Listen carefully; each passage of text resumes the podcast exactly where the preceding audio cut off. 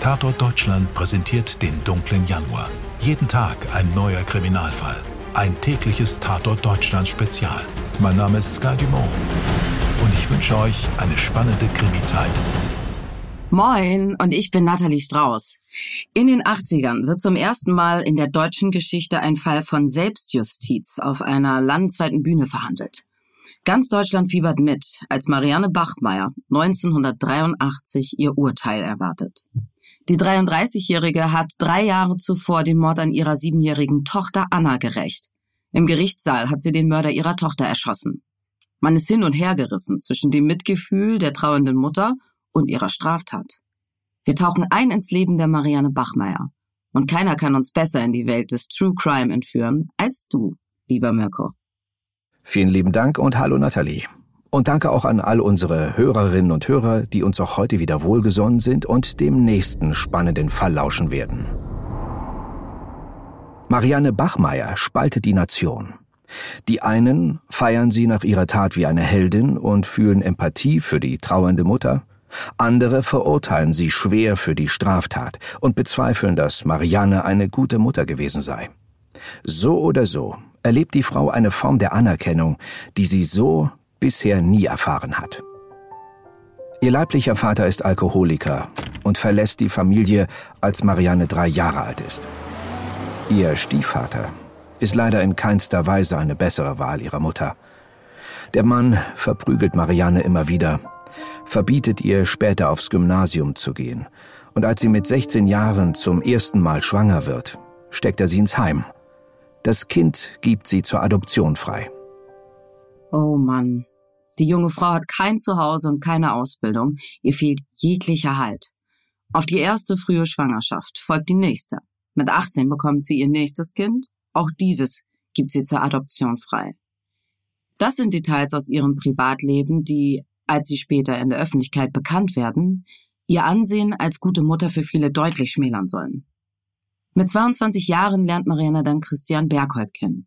Ein Jahr später kommt die gemeinsame Tochter Anna zur Welt.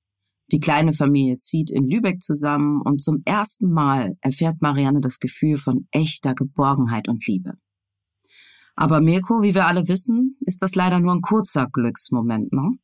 Tja, denn da ist sie nun, die junge Familie. Aber von Luft und Liebe allein kann man nicht leben. Marianne Bachmeier wird Kneipenwirtin und arbeitet in ihrem Lokal Tipasa, oft bis spät in die Nacht hinein. Nicht selten kommt es daher wohl vor, dass sie morgens nur schwer aus dem Bett kommt. So auch am 5. Mai 1980, dem Tag, der ihr ganzes Leben auf den Kopf stellen wird. Es ist spät geworden. Nach ihrer Schicht in der Kneipe ist die 30-Jährige mitten in der Nacht ins Bett gefallen. Als sie am nächsten Morgen aufwacht, hat der Unterricht ihrer sieben Jahre alten Tochter längst begonnen. Jetzt ist es sowieso zu spät. Marianne erlaubt Anna, den Schultag zu schwänzen und zum Spielen rauszugehen. Vielleicht hat sich die müde Mutter noch einmal hingelegt und vertraut darauf, dass ihre Tochter in die Nachbarschaft zu einer Freundin geht. Sie irrt sich.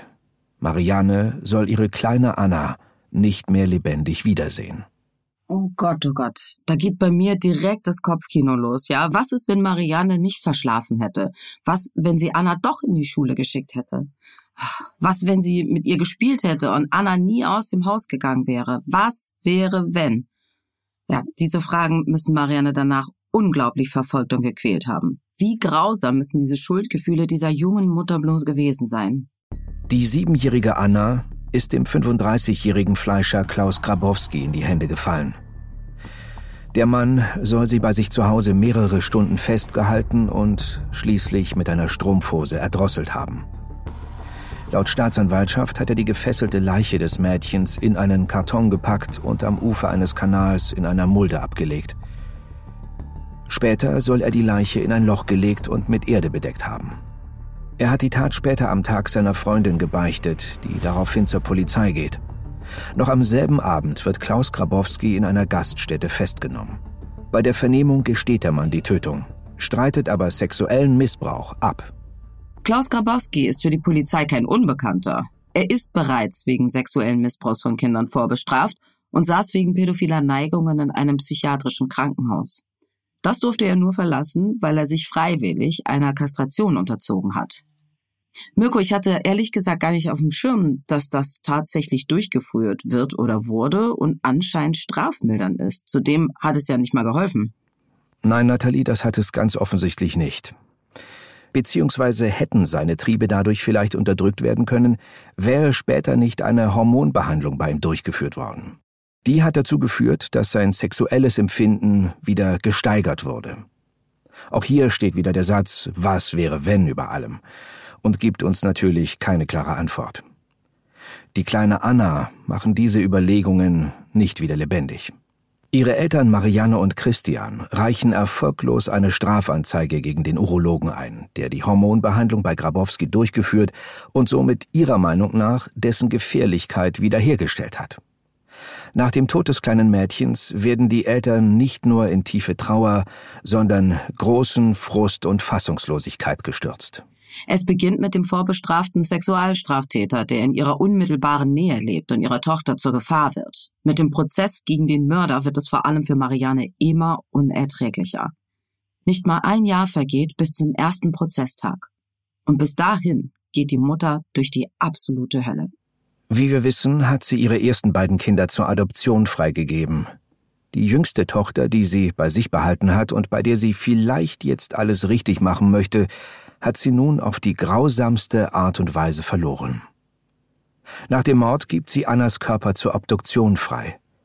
Später wird Marianne von einem Psychiater gefragt, ob sie den Mörder ihrer Tochter umgebracht hat, weil sie selbst Schuldgefühle hätte. Das verneint sie und schreibt einen wütenden Brief an den Arzt in ihr Tagebuch. Wenn es ein Schuldgefühl gegeben hat, dann, dass sie den leblosen Körper ihrer Tochter nicht vor der Obduktion bewahrt hat. In einem Interview liest Marianne aus ihrem Tagebuch vor. Ich zitiere. Ich hätte hingehen müssen in dieses gruselige Institut, hätte die Schwingtüre aufstoßen müssen, geradewegs auf den Aluminiumtisch zustürzen müssen, auf dem sie ihr eben die Augen mit Pinzetten aufreißen die für immer geschlossenen Augen, um aufschreiben zu können, dass sie blau waren. Mein Gott, wem nutzt das zu wissen, dass sie blau waren, außer mir? Welcher Wahrheitsfindung wird hier gedient?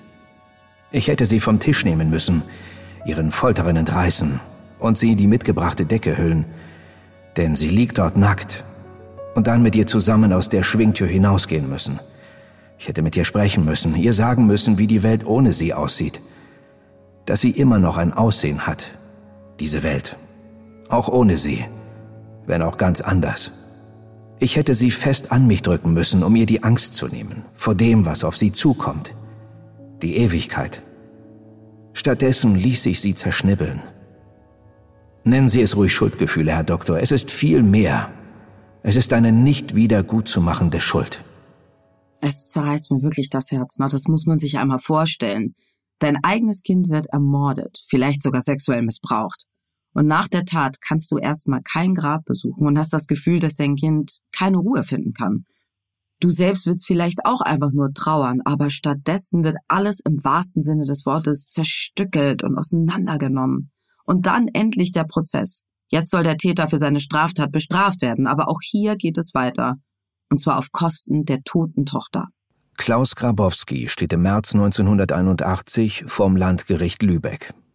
Eine Aussage seinerseits steht im Raum. Anstatt frei heraus zuzugeben, dass er die kleine Anna entführt, womöglich missbraucht und ermordet hat, kommt er zunächst mit einer Geschichte um die Ecke, die unglaublich ist. Er behauptet, das Mädchen sei aus freien Stücken zu ihm gekommen, um ihn zu erpressen. Eine Mark wollte sie von ihm haben, ansonsten würde sie rumgehen und erzählen, er habe sie angefasst.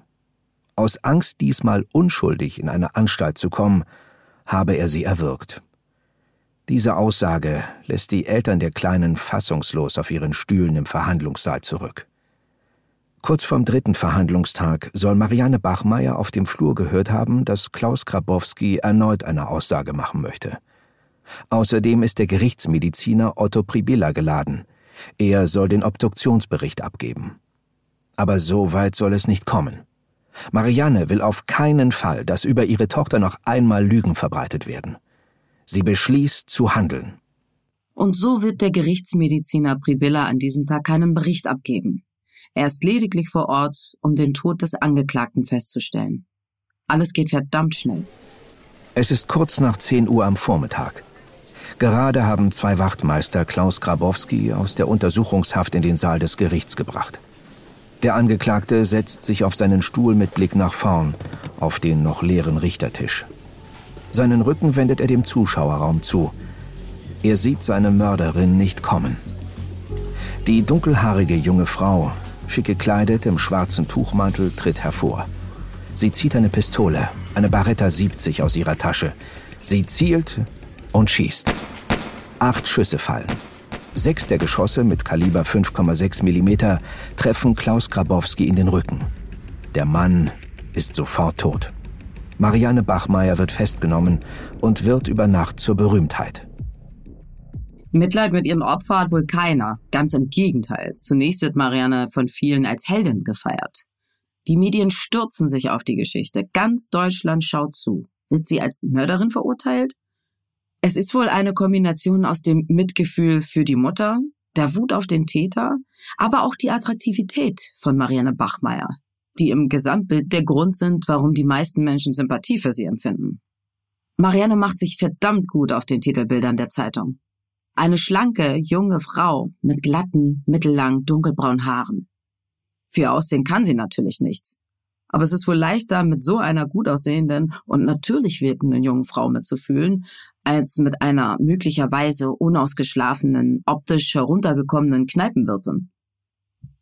Sie verkauft die Rechte an ihrer Lebensgeschichte für rund 250.000 Mark an den Stern. Jetzt geht es nicht mehr nur um die trauernde Mutter, sondern um den Menschen.